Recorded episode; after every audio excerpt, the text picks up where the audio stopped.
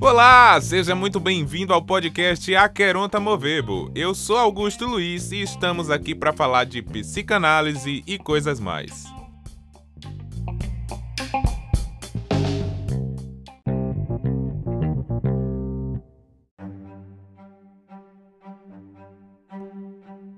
Começar é sempre um grande desafio.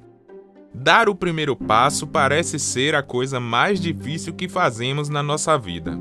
Não à toa, usamos essa expressão dar o primeiro passo para começarmos algo novo. Afinal, você se lembra o desafio que foi e quanto tempo levou entre você ser um bebê que mal conseguia virar de lado quando lhe colocavam no berço e, depois, passou meses se rastejando até começar a engatear e, por fim, se segurar nas coisas para ficar de pé andar se segurando até que, num belo dia, deu o primeiro passo solto, sem ninguém e sem se segurar em nada. Eu não me lembro dessa minha experiência. Sabe o que é mais curioso ainda? Logo assim que conseguimos dar o primeiro passo, a gente já quer sair correndo. E qual é o mais óbvio que aconteça? A gente tropeça, cai, chora, levanta, pensa em não andar mais, mas a gente vai e anda de novo. E parece que começamos a compreender que é preciso um pouco de paciência para também começar a correr. E a gente corre bastante durante os anos, até que aprende que tem a hora de correr mais rápido, a hora de andar mais cautelosamente, mas que, para andar ou para correr, é preciso dar o primeiro passo.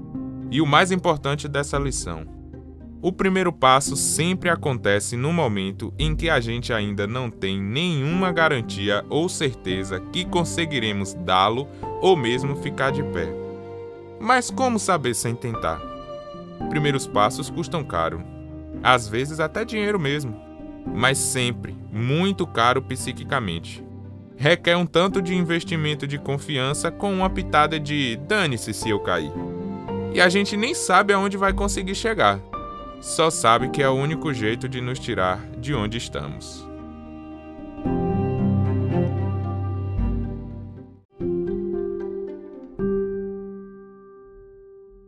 Bom, hoje estamos aqui para mais um episódio da série Diário de Bordo.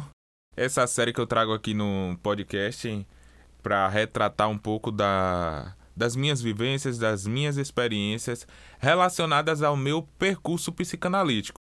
Então, essas séries de episódios, né, que, que tiverem sempre esse título Diário de Bordo, elas estarão retratando é, mais especificamente alguma coisa que eu vivi ou alguma coisa que eu estou vivendo relacionado ao meu percurso psicanalítico. Mais precisamente no episódio de hoje, eu irei falar com vocês a respeito do curso de graduação de psicanálise, mais precisamente a formação de bacharelado em psicanálise oferecido pela Uninter na modalidade EAD, que a gente vai tratar um pouquinho, primeiramente, da estrutura do curso, do, das minhas impressões a respeito do curso, né, da, da, da proposta do curso, e no segundo momento vou falar com vocês o porquê que eu escolhi é, me aventurar, né, entrar nessa aventura de fazer essa, esse curso de, de graduação que parece ao mesmo tempo ser uma proposta interessante, mas também contraditória, é, polêmica, que gerou algumas, muitas discussões no, no último ano, né, no ano de 2022, quando começou o, a formar as primeiras turmas.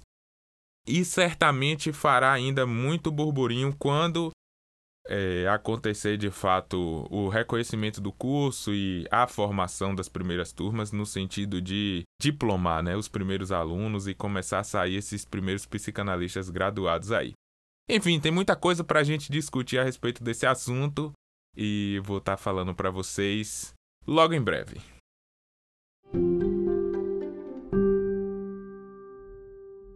Nesse primeiro momento do episódio de hoje, vou tratar com vocês um pouco mais especificamente da estrutura do curso de graduação bacharelado em psicanálise, né? Oferecido pela Uninter, na modalidade AD. Vamos lá. Estou aqui em mãos com o projeto pedagógico do curso superior de bacharelado em psicanálise, curso que foi autorizado, né, autorizado pelo MEC pela resolução CEP número 1559 de 6 de outubro, né, de 2021. A coordenadora do curso é a doutora Gisele Cipriano Rodakoski.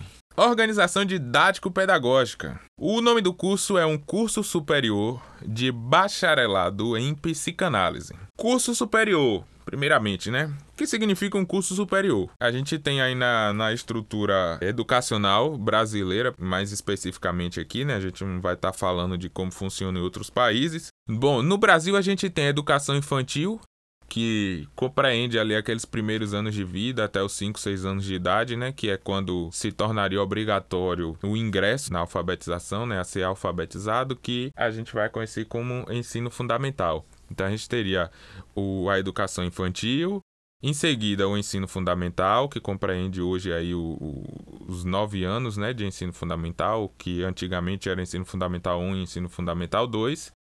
É, logo em seguida, a gente vai ter os três anos do ensino médio, e após o ensino médio, a gente tem o nível superior, que compreende aí as graduações e as pós-graduações.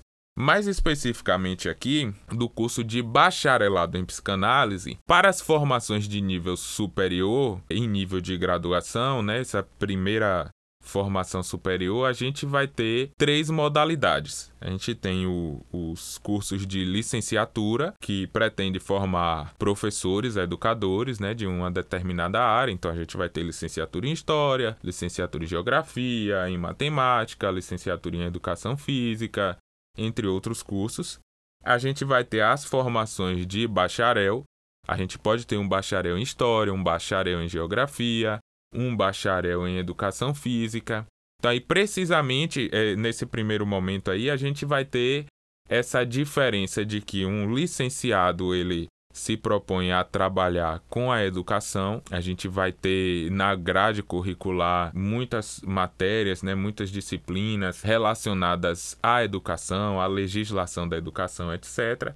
E o curso de bacharel ele vai pretender a formar é, digamos assim, a grosso modo, né, é, cientistas, pesquisadores, aquelas pessoas que tendem a desenvolver aquela área da ciência. Uma pessoa licenciada em história, ela vai dar aulas de história. Um bacharel em história vai ser um historiador. E ainda a gente tem o, o, curso de tecnólogo, né? Também no nível superior, que geralmente ele tem uma formação um pouco mais curta. E é diferente do curso técnico. Geralmente o curso técnico ele é oferecido para nível médio. Então a gente vai ter, por exemplo, institutos federais que oferecem cursos técnicos junto com a formação de nível médio, que é diferente do tecnólogo é, no sentido de nível de graduação, né? Digamos que o tecnólogo é um técnico de nível superior e o técnico é um técnico de nível médio.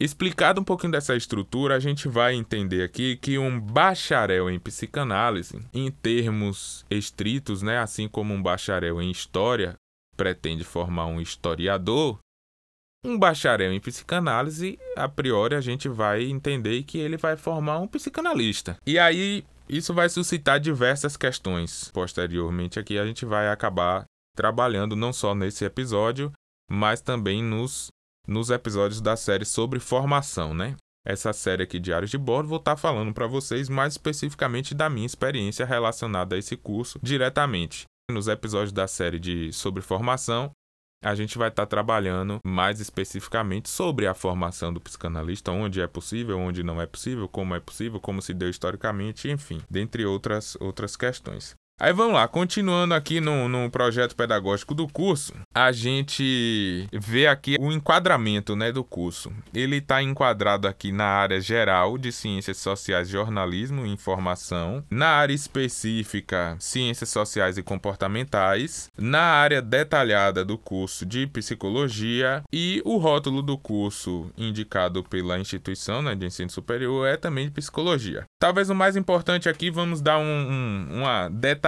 aqui nessa justificativa para a criação e existência do curso. Os dados socioeconômicos e ambientais apresentados no projeto pedagógico do curso, PPC, subsidiaram a justificativa apresentada pela IES, né, Instituição de Ensino Superior, para a existência do curso, inclusive quanto à coerência com o contexto educacional, com as necessidades locais e com o perfil do egresso conforme o PPC do curso e de acordo com as fontes de informação disponibilizadas pela IES. Existe uma clara relação de coerência entre os dados apresentados sobre o contexto sociocultural em relação às demandas que justificam a oferta e continuidade do curso. Os dados apresentados reforçam e articulam as demandas pela formação de profissionais egresso do curso desenvolvido pelo IES, o curso de bacharelado em psicanálise tomou como sustentação legal a portaria número 397 de 9 de outubro de 2002, que aprova a classificação brasileira de ocupações, CBO de 2002, do Ministério do Trabalho para uso em todo o território nacional.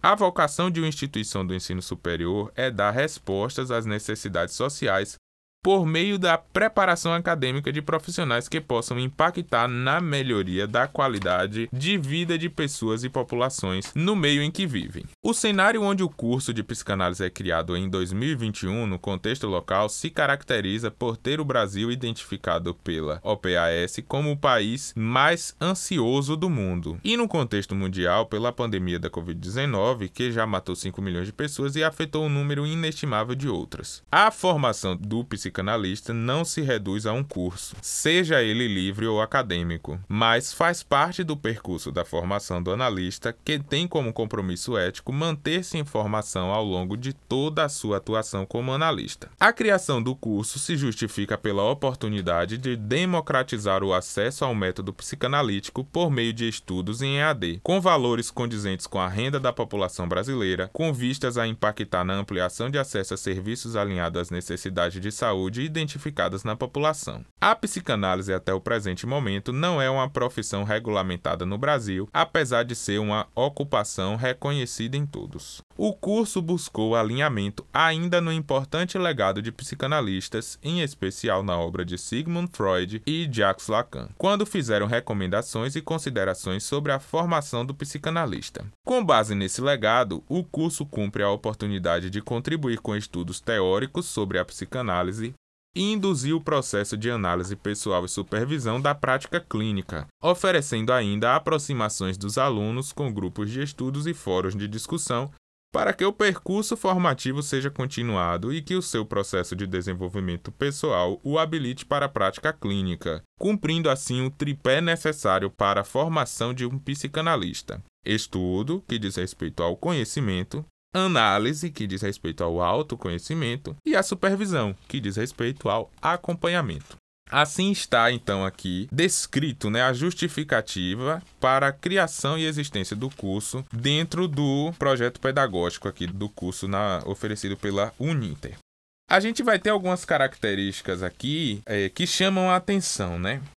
Num primeiro momento, eles colocam uma demanda existente no nosso país de cuidado e atenção para com a saúde mental. Eles trazem a informação aqui de que o Brasil é o país com o maior índice de ansiosos, né, de pessoas ansiosas no mundo. E traz também o contexto da pandemia da COVID-19, que dada, né, essa essa proposta e, e autorização do curso, se deu aqui em meados de outubro de 2021. Então, esse curso aqui, apesar de já ter tido algumas tentativas anteriores de oferecerem um curso de formação em psicanálise, esse foi o primeiro curso, né, a primeira proposta a ter conseguido, digamos assim, uma autorização, né, pelo MEC. Então hoje o curso encontra-se autorizado. Eu vou trazer também aqui mais três pontos, né? Eles, eles trazem aqui no segundo momento né, dessa justificativa que a formação do psicanalista não se reduz a um curso, seja ele livre ou acadêmico mas faz parte do percurso da formação do analista que tem como compromisso ético manter-se em formação ao longo de toda a sua atuação como analista. Esse é um ponto muito interessante da gente estar tá tomando atenção, porque há aqui uma proposta de um curso de graduação que vai formar bacharel em psicanálise, ou seja, psicanalista. Mas ao mesmo tempo, traz também que essa formação do psicanalista, ela não se reduz a um curso, seja ele livre ou, ou acadêmico, ou seja, a gente tem tradicionalmente na formação em psicanálise a formação através de cursos livres. Como a psicanálise ela é reconhecida como um ofício, ela não é uma profissão regulamentada ela é um ofício. Ela se enquadra na portaria 397, 9 de outubro de 2002, através de uma CBO, né? Ou seja, Classificação Brasileira de Ocupações. Ela é um ofício. Ser psicanalista é um ofício e não uma profissão regulamentada, como é o caso da psicologia. O que caracteriza a principal diferença entre uma atuação que é um ofício e uma atuação de uma profissão regulamentada diz respeito à estrutura de formação. Então, no caso, as profissões regulamentadas, elas em geral, têm uma estrutura de formação é, vistoriada pelo MEC. Então, o MEC determina as diretrizes dessa formação, os componentes, a matriz curricular, a carga horária, etc. As profissões que são ofício, elas têm a sua formação livre, podem ser formadas, né, podem ser estruturadas através de cursos livres, de aprendizagem autodidata, etc, né? Ser artista, vamos dizer assim, é um ofício e não um, uma profissão, necessariamente. Uma outra característica também muito importante para as profissões que são regulamentadas é que elas possuem um órgão regularizador da profissão. Então, por exemplo, no caso dos psicólogos, a gente vai ter um conselho federal e conselhos regionais de psicologia. A enfermagem, a mesma coisa, a nutrição, a mesma coisa, a medicina, a gente vai ter o CRM, né, o Conselho Regional de Medicina, o Conselho Federal de Medicina. Para os advogados, né, as pessoas que se formam em direitos, a gente tem a, OAB, entre, entre outras instituições desse cunho para as profissões que são é, regulamentadas. A psicologia ela é uma profissão regulamentada desde 1968, se eu não me engano. E eles trazem aqui também, num quarto momento, uma recomendação, digamos assim, né? Eu, eu, diria assim que seria uma ampliação da justificativa aqui do curso, que é necessário cumprir o tripé de formação para se formar psicanalistas. E eles baseiam isso, né, junto com o alinhamento aqui, basicamente, de, da obra de Freud e de Lacan e de como esses dois autores, principalmente, é, viram, né, viam a formação em psicanálise, como deveria acontecer. Essa estrutura de como se dava a formação do psicanalista, a gente vai trabalhar em um outro momento nos episódios relacionados ao processo de formação. Então a gente vai trabalhar aqui alguns textos de Freud, explicando como deveria ser, recomendações que Freud fez para médicos, para leigos, né, que seriam aquelas pessoas que não eram, que não tinham uma formação prévia, nem de, de, de medicina, nem de psicologia, é, a gente vai trabalhar melhor como se dava isso. O que é muito compartilhado é que a formação do psicanalista ela se dá através do estudo, da análise e da supervisão. Levando em consideração aqui esse segundo ponto aqui que eles colocaram na justificativa de que a formação ela não se reduz a um curso, me vem a, a, a seguinte dúvida, né? Para a gente pensar a respeito. Se a formação não se reduz ao curso, mas uma proposta de um curso de graduação de bacharel em psicanálise se propõe a formar psicanalista, esse curso de graduação está formando psicanalistas ou não? Até que ponto é uma formação em psicanálise e até que ponto não é uma formação em psicanálise? Fica aí para gente, a gente elaborar isso também, né? Algumas, algumas características aqui, né, que, que eu já tratei, também já trouxe aqui. O curso ele é, é autorizado, ele não é reconhecido ainda. O que significa, né? Qual o processo que se dá na criação de um novo curso? As instituições de ensino superior, elas estão, de certa forma, é, autorizadas, né, com base na lei, na legislação, toda verificada, digamos assim, né, pelo, pelo MEC, elas estão autorizadas a é, desenvolver cursos, criar programas de, de formação, é, desenvolver cursos de, de graduação, de pós-graduação. E Conforme esses, esses cursos ele, eles vão sendo elaborados, essas instituições, esses cursos específicos, eles passam pelo processo de é, autorização, que é quando o MEC autoriza a instituição a, a, a, começar um curso, né? Ela fazer aquele curso. Por exemplo, não é um, um não é qualquer faculdade, eu vou abrir uma faculdade aqui, vou pegar uma sala ali, vou fazer um curso de medicina, que vou criar uma turma de medicina aqui e vou fazer essa, esse curso de medicina. Não, eu tenho que cumprir alguns requisitos, eu tenho que ter uma certa estrutura para eu receber autorização na minha instituição para abrir turmas de medicina. Então eu recebo no primeiro momento a autorização. E no segundo momento, o reconhecimento. O reconhecimento do curso ele se dá periodicamente. Então, uma instituição que está oferecendo um curso de nível superior, ela tem turmas ali, né, em, em andamento, turmas com, com, com, alunos que estão nesse programa de formação. E no período, geralmente entre 50% e 75% do curso, né, a, os estudantes que estão ali mais ou menos nesse período de formação, eles passam por uma prova de avaliação, conhecida como ENAD, que seria mais ou menos o que acontece com o Enem, né? O Enem anteriormente era uma prova para avaliar o nível do ensino médio, né, das escolas, das turmas do ensino médio. É, no segundo momento ele passou a virar uma prova de, de vestibular e ficou as duas coisas ali ao mesmo tempo, né? Tanto para avaliar o, o curso, o, a, a, instituição, as turmas e também para servir como ingresso para um nível superior. É, mas essa prova do ENAD ela compreende apenas uma avaliação, né, do, do curso, da formação. E ela vai com a nota de 1 a 5 né? Sendo 1 a pior nota e 5 a melhor nota. Por isso que a gente vê aquela informação, a ah, nota máxima no MEC. Significa que aquela instituição ela tirou né, o último resultado do ENAD, que geralmente é feito de dois em dois anos, salvo engano. Essa prova do ENAD ela é realizada e o curso tem que tirar no mínimo três. Se não tirar três, é, o curso fica sobre. É, fica sobre atenção, digamos assim, né? Tem que ter uma reformulação, pode acontecer de ter um impedimento de abrir novas turmas, aí tem que continuar a formação daqueles ali que já estão no, no programa de formação mas não pode ingressar novos alunos até que, que refaça a prova do INAD, tire pelo menos a nota 3, né, que seria a nota permitida mais baixa, né, para poder o curso se manter em funcionamento. Diante dessa prova do INAD aí, que é feita entre 50 e 75%, né, digamos assim, um curso que foi autorizado. Aí a, essa primeira turma chegou aí entre 50 e 75%, vai realizar a prova do INAD. Eles tirando, né, pelo menos 3 na prova do INAD, né, pelo menos a nota 3, o curso passa a ser reconhecido reconhecido pelo MEC. Se tirar 4, se tirar 5, melhor ainda. Se, se, se a turma né, que fez o ENAD ali tirar a nota 5, o curso acaba, acaba sendo reconhecido pelo MEC com a nota máxima. E, e aí as instituições geralmente fazem toda aquela mídia né, a respeito é, de que o curso é nota máxima no MEC, etc. A gente acaba vendo isso muito na, nos anúncios, nas publicidades da, das instituições. Então, o, o curso de psicanálise na Uninter, hoje ele se encontra nesse momento.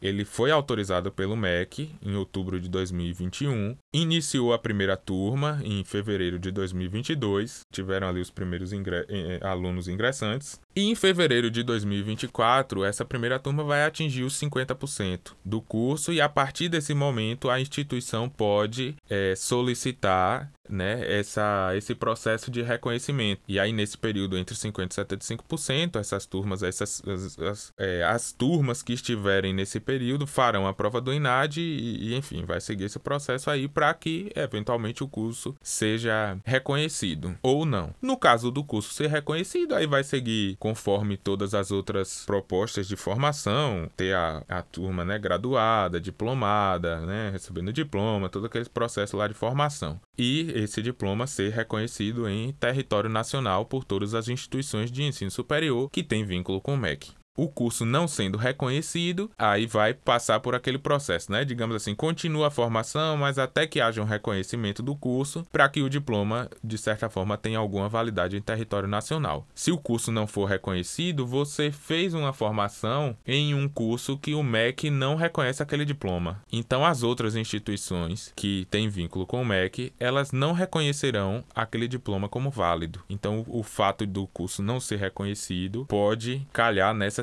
nessa circunstância, né? Digamos assim. É, o curso ele tem autorização para ofertar 3 mil vagas por ano. Então, se ele oferta 3 mil vagas por ano, a gente vai presumir que. Eu vou ser um pouco otimista aqui de que 30% farão toda a formação né, durante os quatro anos e que 30%, né, um terço dessas 3 mil vagas, irão concluir a sua formação. Então, sendo 3 mil vagas por ano, vamos ter aí que, em média, a Uniter vai formar né, em quatro anos, vai sair pelo menos aí um mil psicanalistas por ano formado pela Uninter. É, o curso não tem turno de funcionamento, é um, um, um, curso na modalidade EAD, completamente à distância, e tem uma carga horária total de 3.200 horas. É um curso relativamente longo, né? 3.200 horas. Salvo engano, a formação de psicologia ele tem 3.600 horas ou 3.800 horas, e era o segundo, o segundo, a segunda maior carga horária, né? Do, do ensino superior no Brasil. Só perdia para para medicina. Enfim, tem duração de, de quatro anos e as formas de acesso são para alunos que, né, estudantes, pessoas que tiveram o ensino médio completo. A gente vai entrar em algumas questões aqui no programa de, de do curso, no, no projeto pedagógico, que diz respeito ao objetivo do curso, ao contexto educacional, o perfil do profissional e a estrutura curricular. Eu vou passar um pouquinho mais rápido por esses pontos aqui, porque eles vão conversar muito com o, o, a justificativa do curso, né? Vai ser, de certa forma, um, um, um destrinchamento aqui do, do, da justificativa do curso. Eu vou passar um pouquinho rápido sobre isso aqui. Bom, se tratando aqui do objetivo do curso, ele basicamente pretende né, é, sustentar uma, um percurso teórico né, para um profissional que será psicanalista, com todas as questões aqui a respeito da subjetividade humana, compreensão da subjetividade humana, é, com princípios éticos, humanistas, com o propósito de contribuir com a sociedade em processo de atenção à saúde, né, a, a orientação interprofissional e institucional, entre outras coisas. Um aspecto que, que eu acho curioso aqui é que eles trazem o seguinte texto aqui, né? Induzindo o processo de análise pessoal e educação permanente. A educação permanente eu até compreendo muito bem, porque a gente vai ter uma matriz curricular de quatro anos de formação, então vai ter contato com muitas obras, tanto as obras de Freud, de Lacan, entre outros psicanalistas, né, comentadores, etc. Então, eu tenho uma compreensão muito clara a respeito dessa proposta de educação permanente. Não tenho nenhuma ressalva a respeito disso. Mas quanto à indução do processo de análise pessoal, né, induzindo o processo de análise pessoal, como eles colocaram aqui, eu tenho minhas ressalvas, minhas minhas dúvidas a respeito disso aqui. E fico pensando como se dá esse processo de, de, de induzir, né? Se dá através do constante comentário, do tripé de formação em psicanálise, análise pessoal, estudo, supervisão, de ficar comentando isso. E aí, de repente, a, a, os estudantes, né? As pessoas que estão ali na formação, eles pensarem a respeito disso e, ah, vou começar minha análise pessoal, vou procurar uma análise pessoal. Ou em algum aspecto a instituição vai tentar, em algum momento, né? Não, não observei isso até o dado momento, mas em algum momento vai tentar oferecer de alguma maneira, é, sustentar isso aqui de alguma maneira, né? Um processo de análise pessoal. É muito polêmico, complexo a gente tratar desses assuntos, porque quando a gente fala de uma formação em psicanálise numa instituição de nível superior, numa, no nível de graduação, e a gente toca nesses pontos, geralmente as pessoas falam muito num tom de, de, de, Não é bem contradição a palavra, mas um tom de agressividade, de, de repulsa, de, de não concordância, de não concordar, não achar, não achar adequado. E isso versa muito a respeito da tradição da formação em, em psicanálise. Uma das instituições mais comentadas no percurso da história da psicanálise aí é a IPA, né? A Associação Internacional de Psicanálise, né? Traduzida aqui de tradução livre para o português. Que foi a, uma primeira instituição de psicanálise, ah, formada por Freud, entre outros psicanalistas, e que no decorrer do tempo essa instituição teve é, uma burocracia muito grande no processo de formação, restringindo a formação de psicanalistas para médicos. Era necessário cumprir cumprir uma carga horária de estudo, tantos anos de estudo, tantos anos de análise pessoal, uma rotina de análise pessoal semanal, de quatro análises, cinco análises por semana, supervisão, era necessário é, fazer análise didática, então existiam, existem, né, a instituição ela funciona até hoje, existem os analistas, que digamos assim seriam aqueles analistas ali que atuam de fato oferecendo um, uma terapia psicanalítica, né, vou usar esse termo aqui,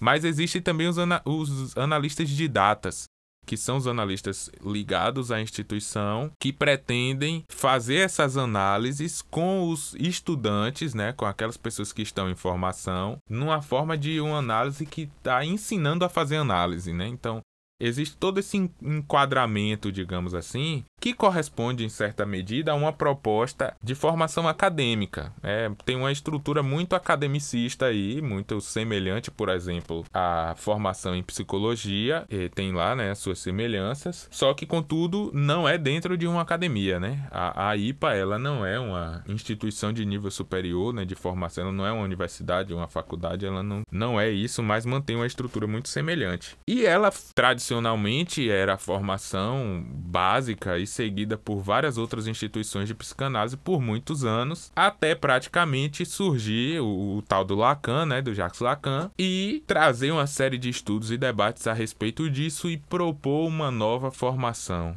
em psicanálise. É, digamos assim, direcionar o olhar da formação em psicanálise para um outro ponto, para uma outra proposta. E aí, diante da proposta de Lacan, vão surgir as instituições de psicanálise lacanianas, né? O, a Escola de Psicanálise de Paris, entre outras escolas relacionadas ao ensino de Lacan, essa transmissão de Lacan, que vão utilizar de alguns recursos, né? Como o cartel, como o passe, entre outros recursos nesse processo de formação. Então, dado esse aspecto aqui, a gente pode ver que a formação em psicanálise, ela não é um consenso comum. O consenso comum que se tem é a respeito do tripé de formação: o estudo, a análise e a supervisão. Mas em diversas instituições, esses pés do tripé são cumpridos das maneiras mais diversas, né? Algumas mais livres, outras com, com mais burocracia, digamos assim, com mais regras e cargas horárias, etc. E isso sempre suscita diversas discussões. Com uma proposta de curso, né, de formação em uma instituição de nível superior, em uma graduação, não ia ser diferente. E aí a gente vai se deparar com essas questões como é um objetivo do curso induzir o processo de análise pessoal. E, sim, como que vai induzir esse processo de análise pessoal? Como que isso vai acontecer, né? É a educação permanente, beleza. E a supervisão, como vai se dar? Né, no curso de psicologia, por exemplo, a gente tem cinco anos de formação, basicamente passamos os quatro anos estudando, né, conteúdos teóricos e práticos, e no último ano é feito o estágio supervisionado. O que significa esse estágio supervisionado? Vou falar aqui mais especificamente, né, do, da instituição a qual eu fiz parte, que foi a Universidade Federal da Bahia, a UFBA, o curso de formação de psicólogo lá no, no, na Escola de Filosofia e Ciências Humanas, campus São Lázaro, na Federação.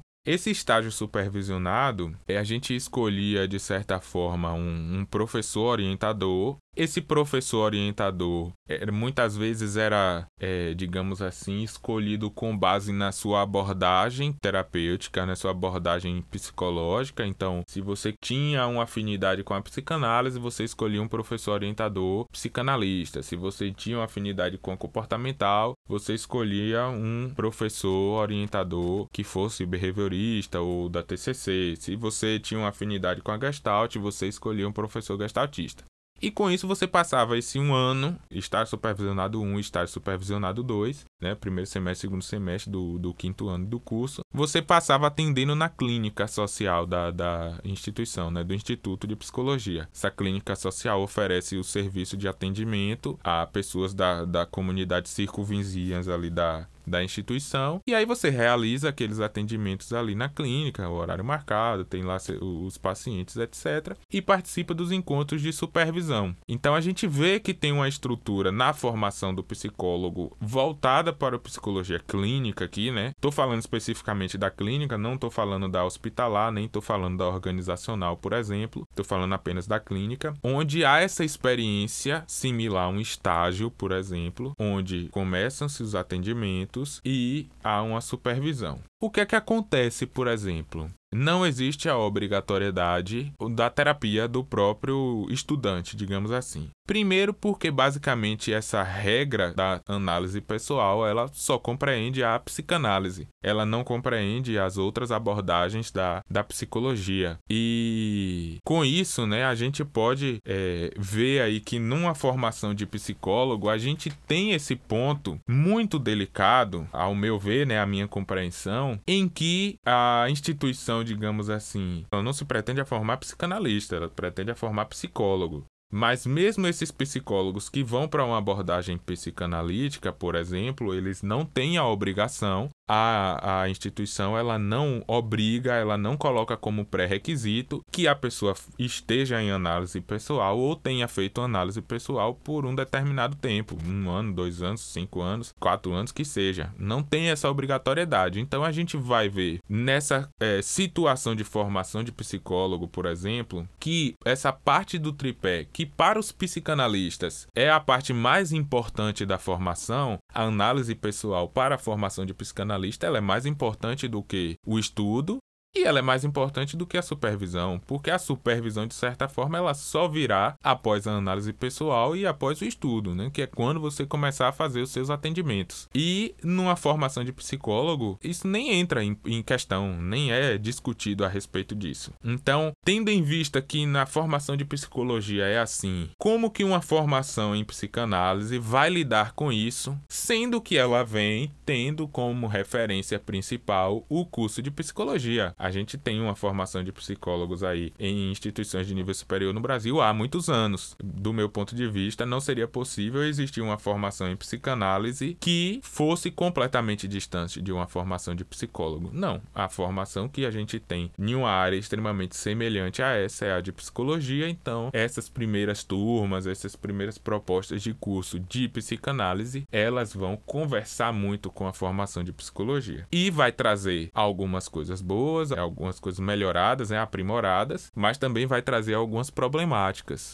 que a gente vai poder discutir do mesmo jeito nas duas propostas de formação. Enfim, um contexto educacional, ele vai trazer basicamente a, a, as mesmas coisas ali relacionadas a, ao Brasil, a questão do, né, os dados de ser o país com maior número de ansiosos é, relacionados à Covid, etc. Mas eu vou pular aqui especificamente agora para o perfil profissional do egresso, que seria, no caso, a, a, a pessoa que sair do curso, né? Que concluir os quatro anos, ela vai sair com a seguinte descrição colocada aqui no programa pedagógico: capacidade de escuta, observação e reflexão, com disponibilidade para uma relação analítica ética e com habilidade para perceber as manifestações do inconsciente dos sintomas e dos processos de elaboração. Almeja-se ainda que o profissional compreenda a importância da análise pessoal como espaço de formação que sustenta, juntamente dos estudos teóricos e supervisão clínica, a posição de analista pelo viés da psicanálise. Então, a gente tem aqui dois pontos, né? A proposta da graduação em si é dar a capacidade de escuta, observação e reflexão, com disponibilidade para uma relação analítica ética, né? Com habilidades para perceber as manifestações do inconsciente. Pronto tá dizendo aqui que é analista, formar analista, formar psicanalista. O que é psicanalista, né? Se não for isso aqui. É aqui a descrição do psicanálise. Alguém que ocupa esse lugar de psicanalista, alguém que escuta, que observa, né, e reflete e que ouve, né, a, que trabalha com ética, com habilidade para perceber as manifestações do inconsciente. O material de trabalho da psicanálise ele é o inconsciente e os sintomas, né, do, do sujeito que, que vai ter essa ligação no inconsciente.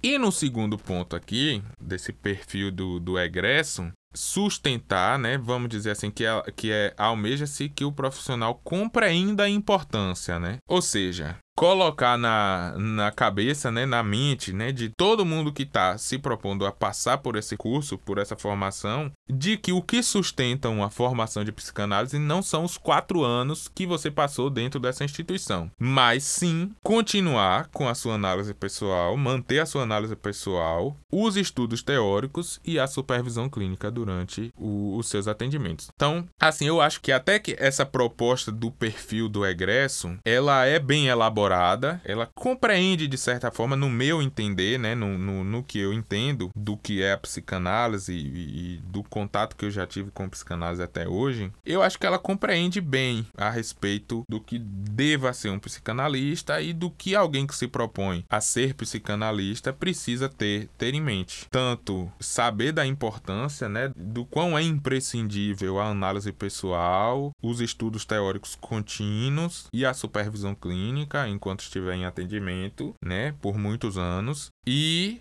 as habilidades aqui em termos do manejo do trabalho, né? Trabalhar com o inconsciente, compreender essa parte teórica, a parte prática, quais são os fundamentos da clínica, quais são os fundamentos da psicanálise. Então, eu, eu entendo aqui que o perfil profissional é, é muito interessante a maneira que ele foi descrito aqui. Mas a gente ainda volta a discutir a respeito do período de formação, como vai se dar durante esses anos, esses quatro anos, quem entra na formação. Quem se propõe a passar por esse curso, se fizer análise pessoal, se não fizer análise pessoal, estudando vai estar tá estudando, porque tem que cumprir essa carga horária, essa matriz curricular, tem que passar pelos componentes curriculares, né? Tem que cumprir ali uma avaliação que é inerente à instituição de ensino superior. E quando começar a atender, fazer a supervisão clínica, né? Enfim, eu ainda tenho as minhas minhas ressalvas, minhas pulgas atrás da orelha, digamos assim, a respeito deste procedimento aqui, de como a instituição vai lidar com isso, né? Eu não faço parte das primeiras turmas, mas sigo acompanhando acompanhando tanto a parte qual eu entrei, né, que seria o começo ali da proposta de formação, mas também as turmas mais avançadas, a gente consegue ter um certo contato ali com o programa, com as disciplinas, com os conteúdos, etc. Dá para ir tendo um referencial de como as pessoas que estão se propondo a fazer essa formação estão lidando com o tripé da formação em psicanálise. Mas isso vai ser um, um, um assunto para a gente estar tá discutindo um pouquinho pouquinho mais à frente.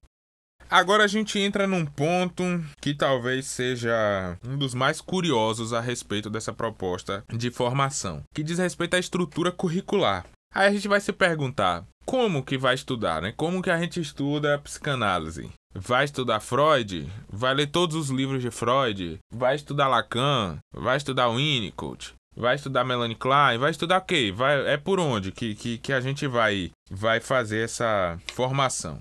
Vamos lá. Para começo de conversa, a gente vai ter na proposta da Uninter, pelo menos para esse curso em nível EAD, né, informação à distância, a gente não vai ter uma estrutura semestral como acontece na maioria das instituições, principalmente as instituições de formação presencial. O curso da Uninter, ele é dividido primeiramente em anos, né? No caso, os quatro anos de formação. A gente tem o primeiro, segundo, terceiro e quarto ano da formação. Esses anos, eles são divididos em módulos. E aí, cada ano desse é dividido em três módulos. E esses módulos são divididos em fase. Fase 1 e fase 2. Então, vamos lá. Ano, tem o primeiro ano de formação. No primeiro ano, tem três módulos, né? Ou fases, né? Seria fase A, fase B e fase C. E essas fases é dividida em duas, né? Fase A1 e fase A2, fase B1, fase B2, fase C1, fase C2. Para a formação de psicanálise, a gente vai ter as unidades temáticas de aprendizagem, que serão 12, né? Que para a psicanálise, ela está dividida nas seguintes: a gente tem, no primeiro momento, a UTA, né, as unidades temáticas de aprendizagem, que são os elementos básicos. É uma estrutura primeira, digamos assim, que diz respeito à ambientação da formação de nível superior é, e principalmente à distância. Então a gente vai ter disciplina de Libras, educação das relações étnicas raciais, é, ensino de história e cultura afro-brasileira, africana e indígena, é, ambientação inicial, que seria uma disciplina ali para aprender a, a né, toda a dinâmica de, de, de funcionamento do ambiente virtual de estudos, avaliações, é, atividades, aulas ao vivo, etc. No segundo momento, a gente tem os fundamentos históricos e epistemológicos, que a gente vai trabalharia psicanálise, ciência e profissão, introdução à psicanálise, desenvolvimento humano e filosofia. No primeiro momento, a gente compreende os elementos básicos da proposta de educação superior, né? tanto o ambiente quanto essas disciplinas que fazem parte do programa de ensino do MEC, digamos assim. Qual é o tipo de habilidade, competências, conhecimentos que o MEC exige que todas as, as formações, né? todos os cursos tenham. No segundo momento, a gente vai para os fundamentos históricos e epistemológicos, que no caso aqui da psicanálise, a gente vai compreender como a psicanálise se dá enquanto ciência, profissão, a história da psicanálise, como se dá a, as diferentes visões, digamos assim, né, do desenvolvimento humano.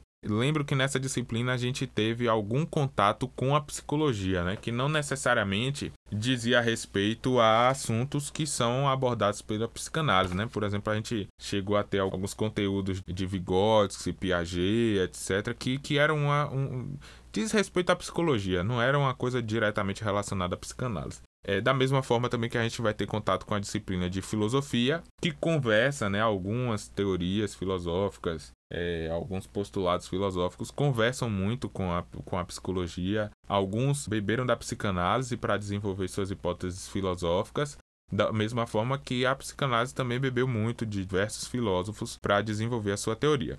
Aí, passado esses dois momentos, a gente, digamos assim, entra de fato no que seria um estudo da psicanálise, né? A gente vai ter duas UTAs, né, de noções básicas, né? Noções básicas 1 e noções básicas 2, onde vai pegar algumas disciplinas, né, como a clínica em Freud, teoria psicossexual do desenvolvimento infantil, conceitos fundamentais em psicanálise, mecanismos de defesa, a constituição do sujeito, cultura e linguagem, método psicanalítico, estruturas psicanalíticas. Seriam as disciplinas aqui das que compreenderiam as noções básicas do que é a psicanálise e de com o que a psicanálise trabalha. E depois a gente vai ter três UTAs dos processos psicanalíticos, né? De, que seria o fazer de fato do psicanalista. Então a gente vai ter a interpretação dos sonhos, a clínica em Bion, a clínica em Winnicott, a clínica com crianças, é, psicopatologia, psicofarmacologia, psicanálise e criminologia, a clínica do trauma, a clínica em Lacan e a função do analista, produção científica em psicanálise, a clínica em Lacan e as novas estruturas clínicas e a ética em psicanálise.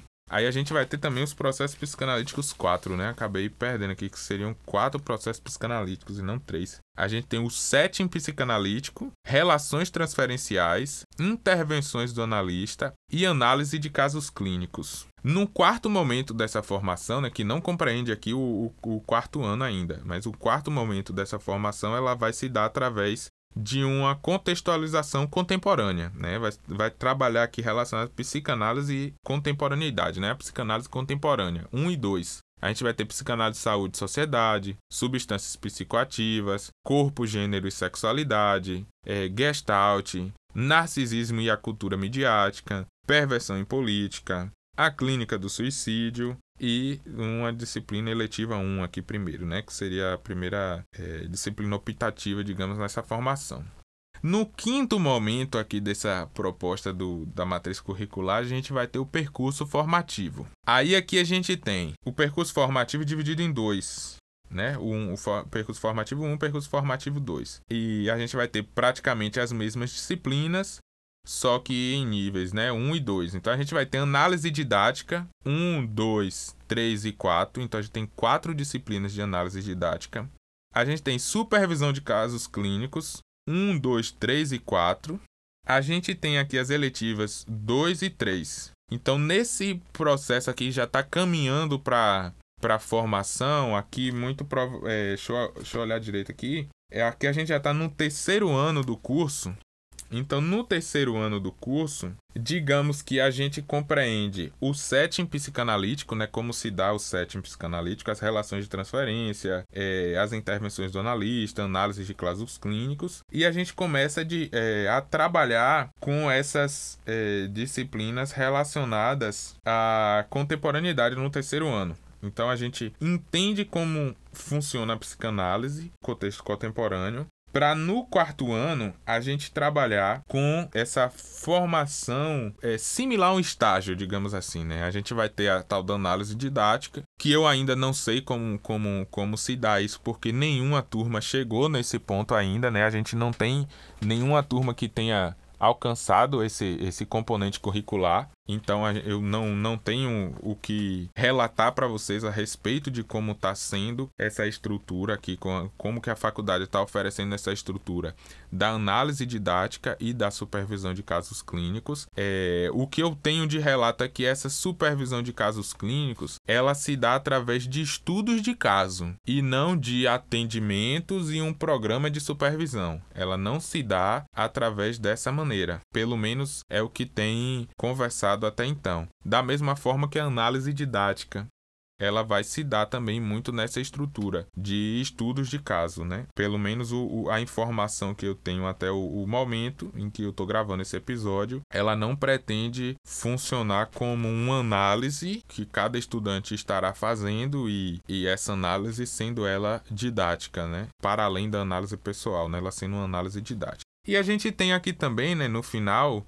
o trabalho de conclusão de curso, que seria o TCC, dividido também em três, né? É, compreendendo o, o TCC1 a parte do projeto, o TCC2 a parte da pesquisa e o TCC3 a parte da defesa, né, do trabalho de conclusão de curso. Aí a gente vai ter algumas disciplinas é, optativas, né? As eletivas, né? As disciplinas eletivas e, e as atividades complementares para serem cumpridas aqui, né? Como um projeto integrador, que esse projeto integrador eu também não cheguei nele ainda, então a informação que eu tenho para falar é pouca, a respeito dele. Mas esse projeto integrador ele se trata de uma proposta de é, interconexão entre aquilo que está sendo estudado e o ambiente em que o, o estudante, né, o, o acadêmico ali, o graduando, ele vive. Então, de certa forma, um programa integrador, eu vou tentar realizar alguma atividade, algum, algum trabalho, algum projeto que relacione aquilo que eu estou estudando, que eu já tive contato com a faculdade e com o ambiente em que eu estou inserido, aqui a minha cidade, né, o, o local onde eu moro, a sociedade, a comunidade na qual eu convivo. Ela compreende aí um dos tripés, né, da formação de nível superior, que vai compreender ensino, pesquisa e extensão. É, aí estaria compreendendo a parte da extensão, né? Estender a faculdade para além desse ambiente de estudo e de pesquisa, estender para a comunidade. Bom, após basicamente aqui depois de 45 minutos tentando resumir toda a estrutura dessa proposta, né, desse projeto pedagógico do curso de bacharelado em psicanálise oferecido pela Uninter, vou falar um pouquinho aqui das minhas impressões de coisas extras que não estão nesse projeto pedagógico, mas que acontecem na, na, na formação, né, que acaba sendo oferecida ali pela, pela faculdade, né? Ela não está necessariamente nesse projeto. E vou falar também para vocês aqui a respeito do porquê que eu escolhi, quais são as minhas intenções, como que eu compreendo essa, essa minha participação nessa proposta de formação em, em psicanálise. A gente vai num breve intervalo e já já a gente comenta mais sobre isso.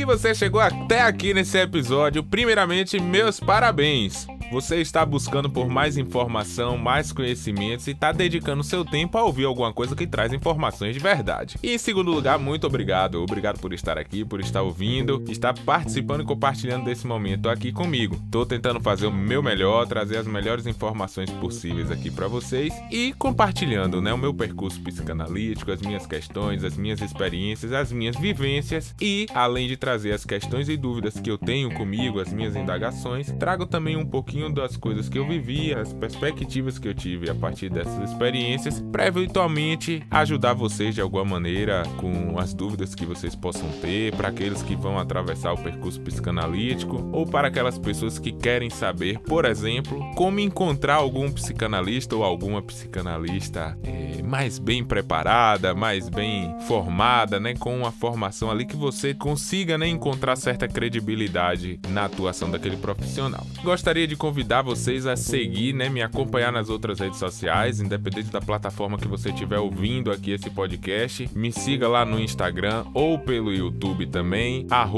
augustoluiz.psique. Você pode também conferir todas as informações no meu site www.augustoluiz.com.br. Tem aba lá do podcast, tem um blog, tem algumas publicações que a gente vai começando a construir esse, esse espaço também de compartilhamento de informação. Você pode me seguir também na plataforma de stream para ouvir esse podcast, ser notificado sempre que a gente lançar novos episódios e talvez a coisa mais interessante de todas que você pode fazer é interagir interagir comigo. Se você tem alguma dúvida, ficou com alguma pergunta, não importa se ela é uma perguntinha boba ou uma pergunta muito complexa, não se acanhe. Faça essa pergunta, mande aí em qualquer caixa de mensagem, direct, inbox, comentário, pode mandar por onde for. A gente vai trazer sua pergunta aqui em um novo episódio e responder na medida em que for possível. Você pode também utilizar o recurso através do Spotify de envio de mensagem de voz. E essa pergunta ou esse comentário através da mensagem de voz a gente pode trazer ele para o nosso episódio aqui e ter a sua participação, ilustre participação nos nossos episódios aqui, né? Que for pertinente a sua contribuição, a sua pergunta. Ah, gostaria de convidar vocês também para um novo projeto que eu tô lançando através do Instagram. A gente vai fazer lives segundas e quartas-feiras, meio-dia e meia a gente vai ter uma live lá com o projeto Comendo Livro, né? Meio, meio dia e meia, hora do almoço, todo mundo vai almoçar, vai comer, a gente vai comer livro. Quem estuda psicanálise, quem vive em psicanálise, tem uma coisa que tem que saber fazer é comer livro, porque é livro que não acaba mais pra gente ler. E aí a minha proposta é trazer leituras de livros que versam sobre a psicanálise, que foram escritos por psicanalistas, mas que tem uma linguagem acessível, que não seja aquele livro cheio de psicanalês, aquela coisa muito teórica para psicanalistas, mas que seja um livro livro acessível para qualquer pessoa que se interesse por aquele assunto. Então a gente vai fazer leituras assim de alguns livros, alguns comentários que forem pertinentes, ao vivo, segunda e quarta-feira, meio-dia e meia no nosso Instagram, augustoluiz.psique. Eventualmente essas lives ficarão disponíveis lá no Instagram para assistir ou ouvir em outro momento, ou a gente pode acabar trazendo para o podcast, é, nas plataformas ou colocando no, no YouTube, não sei, não decidi ainda. Conforme a gente for fazendo os episódios aí, a gente gente vai, vai decidindo e eu comento com vocês aqui no, nos próximos episódios. Bom, vamos voltar pro assunto pra gente terminar que esse episódio já tá gigante.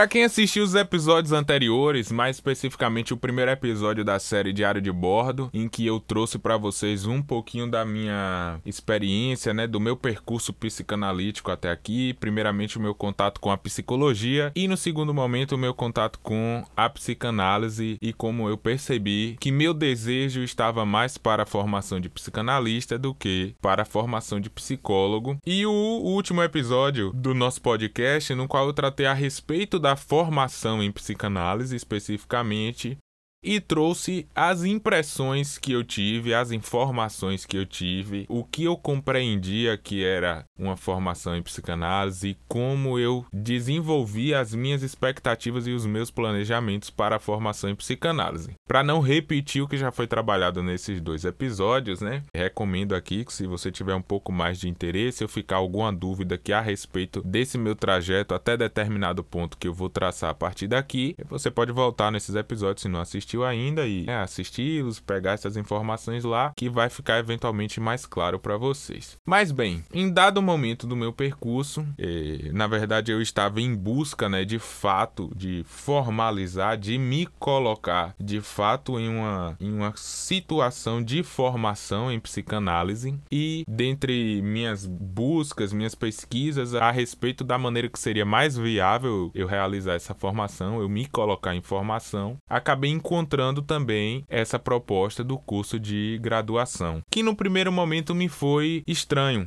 Olhei com estranheza, Achei curioso, mas também estranho, diante daquilo que eu tinha recebido como é, informação do que era a formação em psicanálise. Me pareceu uma proposta de repente equivocada, é, contraditória. Diante disso, eu tive muitas ressalvas e muitas dúvidas. Não foi assim uma coisa que eu abracei de primeira e coloquei assim: ah, que maravilha, vou pegar aqui, vou fazer a faculdade de psicanálise para eu ser psicanalista. Não foi assim que eu encarei no primeiro momento. Passei muito tempo consumindo todo tipo de conteúdo que eu achei na internet a respeito dessa, da faculdade. No ano de 2022, né, tiveram diversas lives aí, vários psicanalistas, várias pessoas que estavam se propondo a comentar a respeito dessa proposta. É, encontrei também um, uma, uma campanha é, contra esse, essa estrutura de formação, principalmente aí das instituições que, que são as consideradas consideradas, né, que formam o grande grupo aí das instituições de psicanálise no Brasil, eh, levantando, né, a pauta contrária a essa proposta de curso de graduação, fazendo abaixo-assinado, etc. Várias propostas. Então, me, me deparei diante disso, pesquisei a fundo, busquei todas as informações a respeito do curso, encontrei outras instituições, um, um ou duas instituições mais, que estavam também se propondo a fazer, né, um, um curso curso de graduação em psicanálise, é, só que essas outras instituições não tinham os seus cursos ainda autorizados pelo MEC, como é o caso da Uninter, né? Não existe um curso de graduação em psicanálise reconhecido em nenhuma instituição no Brasil. É apenas os cursos de pós-graduação. E aí entra no ponto. Os cursos de pós-graduação, eles não se propõem a formar psicanalistas. Não existe, por exemplo, um curso de pós-graduação ou um, uma residência, que seria uma modalidade né, de pós-graduação, que geralmente é muito relacionada à área de saúde, mais precisamente à residência médica, que no segundo momento passa a existir para outros cursos, como enfermagem e psicologia. Então, por exemplo, não existe uma residência em psicanálise para aqueles que se formaram psicólogos ou médicos realizarem essa residência, essa formação aí pós-graduação graduação é, de dois ou três anos ou quatro anos e saírem psicanalistas, da mesma forma que os cursos de pós-graduação, seja lato sensus ou estrito sensu, eles também não se propõem a formar psicanalistas a partir daqueles que foram ali de alguma graduação da área de, de saúde. Como a gente já comentou em outros momentos, a formação em psicanálise ela se dá através de cursos livres e não de um curso de graduação ou de especialização. Diante disso, abre a seguinte questão: se um curso de pós-graduação, por exemplo, ele não forma um psicanalista, o que impede um curso de graduação, sendo que ele também, a princípio, né, diante dessa mesma conceituação, digamos assim, estando dentro de uma universidade e cumprindo a parte do tripé de formação em psicanálise, que seria do ensino, do estudo, ela não formaria psicanalistas, qual seria o problema diante disso? É, aqui vai abrir um leque de questões que a gente não, eu não vou conseguir concluir, né, nem vou começar agora essa discussão, vai ficar em aberto aqui, vou só levantar as questões para que a gente possa é, debater num outro momento. A primeira questão que versa em torno disso, que eu já comentei até no episódio aqui no começo do episódio, o curso se propõe a fazer um psicanalista, a formar um psicanalista ou não? Em quatro anos de curso, sairá um psicanalista capacitado a atuar ou não sairá um psicanalista capacitado a atuar? É, uma outra questão que eu trago aqui diz respeito à relação, né, de ofício e profissão regulamentada. A partir do momento em que um curso de graduação ele é proposto e ele é autorizado pelo MEC, e cria-se a expectativa para que ele seja reconhecido pelo MEC. Ele pode abrir precedentes para que haja uma proposta eh, de regulamentação da profissão. Essa regulamentação da profissão, ela vai partir dos interesses de controle de uma profissão, de ter um órgão regulador para que vistorize, né, faça a, a vistoria, faça o controle dos profissionais que são capacitados ou que não são capacitados, que cumprem ou que não cumprem um código de ética, que ferem ou que não ferem um código de ética e que tenham seus registros caçados ou não caçados, que tenham né, os seus seus registros ali é, periódicos, como é o caso do,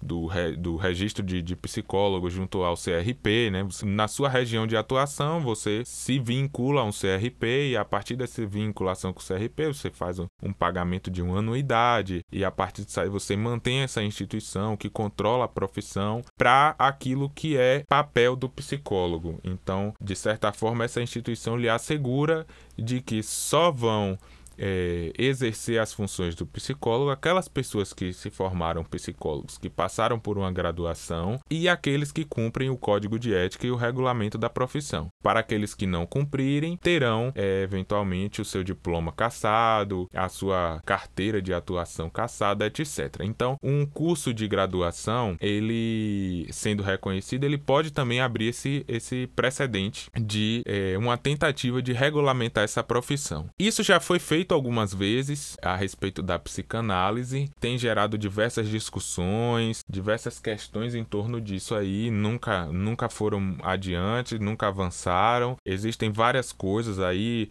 os interesses do, da maioria dos psicanalistas, eu vou usar aqui o adjetivo tradicionais, para que não, não seja regulamentada.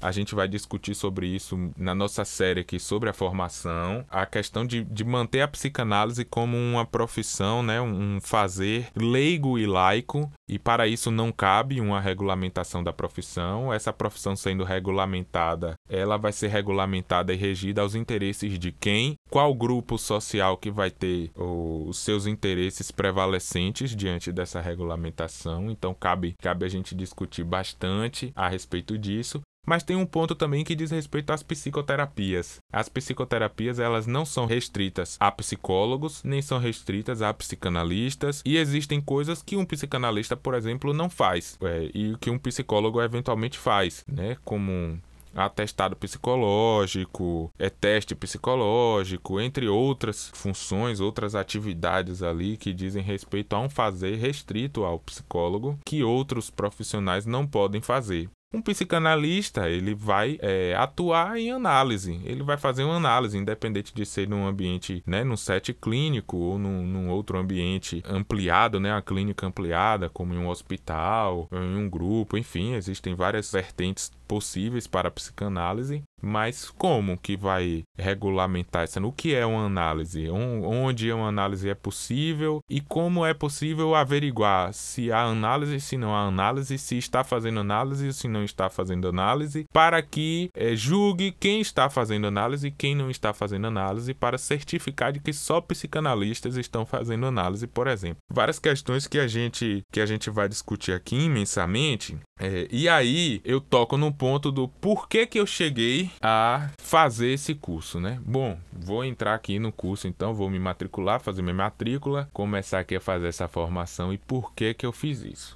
Basicamente, o único motivo pelo qual eu entrei nesse curso, além assim, né, de não ficar apenas com as informações que me passaram a respeito, mas ir lá experimentar, ver qual é, ver o que é que pretende, o que é que propõe aquilo ali, o que é que funciona, o que é que não funciona e tirar as minhas próprias conclusões a respeito disso, Sendo que, se eu não gostasse num primeiro momento, eu poderia sair imediatamente, não dar continuidade a essa formação. Enfim, passei pela experiência, vi ali e não gostei, se fosse o caso. Isso foi um ponto. Mas o ponto, assim, primordial mesmo, diz respeito a. Hum, uma coisa que eu uso o termo aqui é o fetiche pelo diploma. O que seria esse fetiche pelo diploma no meu caso? No meu pensamento, é, essa graduação ela não me autoriza, ela não certifica, né, ela não me dá o certificado de que eu sou ou que eu não sou psicanalista. Então, o único intuito, o único objetivo que eu tenho com ela é ter um diploma, né, um, um diploma de nível superior que me permita acessar outros espaços da academia, né, as pós-graduações, um, eventualmente um mestrado, um doutorado, um pós-doutorado que seja, estar nesse ambiente, se for do meu interesse, né, num, num outro dado momento, por exemplo, vão ser aproximadamente três anos e meio até que eu esteja formado, que eu conclua essa graduação. Não sei, três anos é muito tempo para eu dizer que, que eu chegar lá eu vou querer entrar num programa de mestrado ou num programa de doutorado. Não sei. Mas se eu quiser, eu preciso ter um diploma de graduação. Eu não tenho como acessar um mestrado ou um doutorado sem uma graduação. E aí, entre fazer uma outra graduação qualquer, de qualquer coisa, só por fazer uma graduação, e fazer uma graduação de psicanálise só por fazer uma graduação, eu prefiro fazer uma graduação de psicanálise. Porque aí eu vou estar estudando psicanálise. vou estar ali em constante contato com a psicanálise, estudando uma coisa que eu já vou estar estudando sem, mesmo se eu não tivesse na faculdade, e também não vou estar tá tendo que dividir o tempo para estudar uma outra coisa que eu não vou utilizar para nada. Por exemplo, comentei no episódio da minha trajetória em psicologia de que em dado momento eu perdi meu interesse pela formação em psicólogo porque eu não me via mais interessado em ser psicólogo, eu me via interessado em ser apenas psicanalista. E na faculdade de psicologia eu estava vendo coisa de tudo que era assunto relacionado à psicologia, de outras abordagens, de outras possibilidades de atuação do psicólogo que eu não tinha interesse nenhum em fazer. Então, para, para mim, eu estava perdendo um tempo ali. Eu queria só estudar psicologia psicanálise, ficar ali 24 horas por dia estudando psicanálise. Isso é uma possibilidade que eu consigo através desse curso de graduação. Outro ponto que eu moro no interior. Hoje eu moro numa cidade do interior, pequena, é relativamente distante da capital e de outras cidades maiores que eventualmente me permitiriam uma formação em psicologia ou uma participação em instituições de psicanálise, né, instituições de transmissão de psicanálise a faculdade ser numa modalidade EAD, ela permite de que, além de eu ter esse espaço de estudo, eu tenha contato também com outras pessoas que estão é, cursando, né, estão estudando psicanálise e a partir disso aí criar uma rede de contatos também é, ter uma convivência diária, semanal, com pessoas que estão lidando com esses assuntos, com esses, com esses objetivos, com esses estudos. Então, basicamente, o meu interesse e a minha entrada nessa, nessa formação, nesse curso de graduação, versou por esse, esse aspecto aí. Daí as primeiras impressões que eu tive com o curso foi o seguinte: eu achei a estrutura de ensino muito interessante. É, eu já tenho um estudo autodirigido, né, autogerido há, há, alguns anos, é, tenho contato com material, tenho participação em alguns eventos, algumas atividades, principalmente atividades abertas de institutos de transmissão de psicanálise. Então já tinha uma certa compreensão de como se dava essa parte do estudo. Isso me deu um, um norte interessante para avaliar avaliar, para julgar a proposta de ensino da, da faculdade. E até então eu achei muito interessante, né? No geral, até então, contato com profissionais, com docentes que têm uma vivência, uma experiência ampla com a psicanálise. Então a gente fala sempre em psicanalês. É, outras propostas também muito interessantes do, do curso. O curso, apesar de ser à distância, ele mantém uma prática de atividades é, ao vivo, né? Através de, de vídeo, chamadas, né? Videoconferências. São as monitorias, primeiramente. A gente tem as monitorias das disciplinas. Então, as disciplinas elas possuem um conteúdo de videoaula gravada, um conteúdo de texto, né? De texto complementar à aula. Tem as biografias básicas, as biografias complementares tanto da disciplina quanto de cada aula. Então tem muito material de literatura para ser consumido.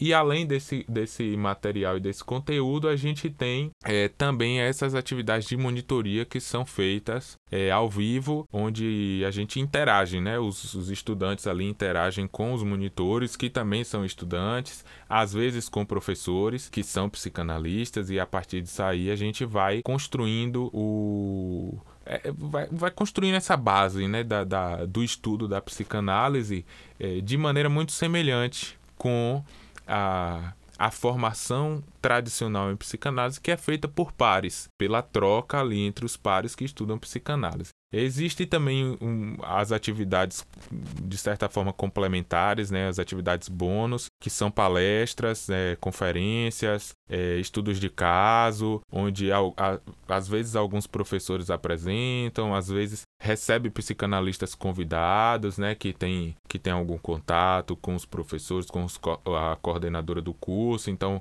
vai montando sempre essa estrutura. Às segundas-feiras, por exemplo, à noite, a gente tem essas atividades que é aberta, assim, ela é geral para todas as, as, turmas, né, para todos os estudantes simultaneamente. É, é, às vezes acontece às quintas-feiras, às vezes às sextas tem uma atividade como essa. São, são possibilidades que a instituição vai desenvolvendo também de maneira extra, né, que vão complementando a formação. Tem também a proposta dos cartéis, né, tem uma estrutura de, de formação de cartéis através dos estudantes ali da instituição. Então, assim, são, são coisas interessantes que, do meu ponto de vista, complementam de maneira interessante a parte do estudo. Eu acho que a parte do estudo não deixa nada a desejar, ela, ela traz coisas assim de maneira muito ampla. Claro que a única ressalva que eu tenho a respeito disso é que o período das fases são relativamente curtos, eles duram ali entre 6 e 7 semanas e acaba sendo é, muito conteúdo para ser consumido em 6, 7 semanas. Né? A gente pega ali duas disciplinas por esse, durante esse tempo que eu particularmente né, não consigo dar conta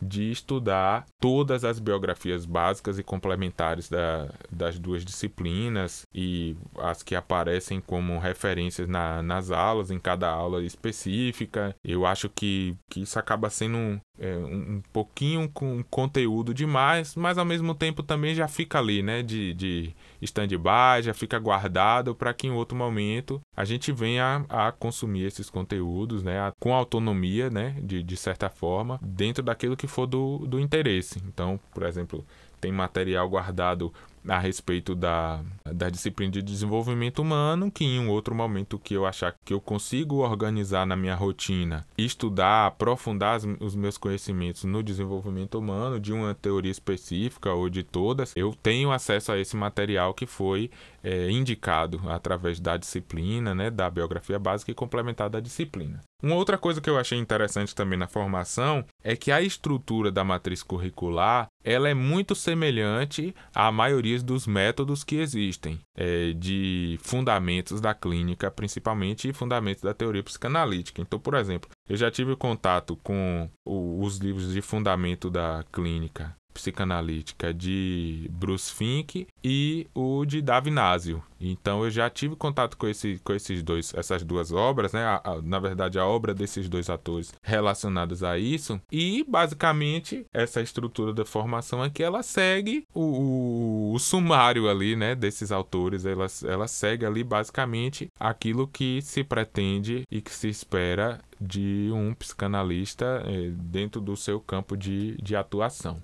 Diante disso, eu acho que tem algumas coisas assim que certamente vão ser trabalhadas em próximos episódios, que eu vou estar trazendo, que vai complementar esse episódio aqui, que já está imenso, mas que de fato eu não tinha como fazer de uma outra maneira. Vocês veem que eu trago sempre aqui um, um assunto e eu não consigo abordar ele completo, porque se eu for abordar o assunto completo aqui, vai ficar eterno esse episódio. Mas aos poucos, conforme for trazendo novos episódios, a gente vai vai trabalhando, vou estar trazendo minhas experiências aqui com as disciplinas, com os conteúdos que foram estudados, com as impressões que eu tenho, né, sempre relacionadas a esse diário de bordo e relacionado à formação em si de psicanálise, a gente vai trabalhar também na nossa série sobre a formação. A gente vai ler aqui alguns textos de Freud, alguns textos de Lacan, de outros autores também, a respeito de onde é possível, onde não é possível, tanto para concordar tanto também para discordar desses textos aí, né? A gente vai, vai debater aqui em alguns episódios.